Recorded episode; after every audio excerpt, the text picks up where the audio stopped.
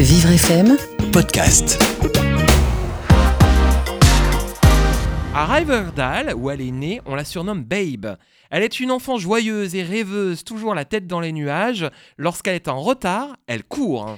Personne ne sait qu'elle court plus vite que n'importe quelle autre fille des États-Unis. Un jour, elle a hâte de prendre son train.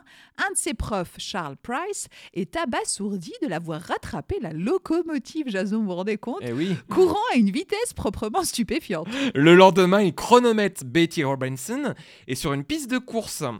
Et à peu après, lors des championnats nationaux d'athlétisme à Chicago, elle bat le record de vitesse sur 100 mètres.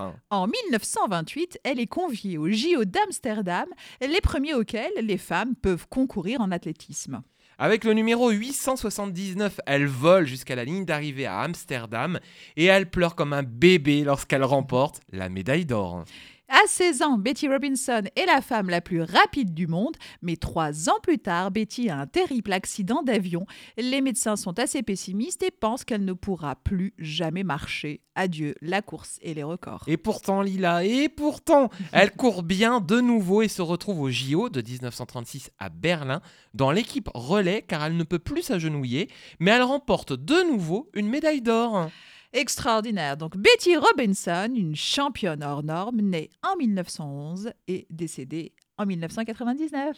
À demain, Lila sur Vivre FM. À demain, Jason. Vivre FM, Podcast.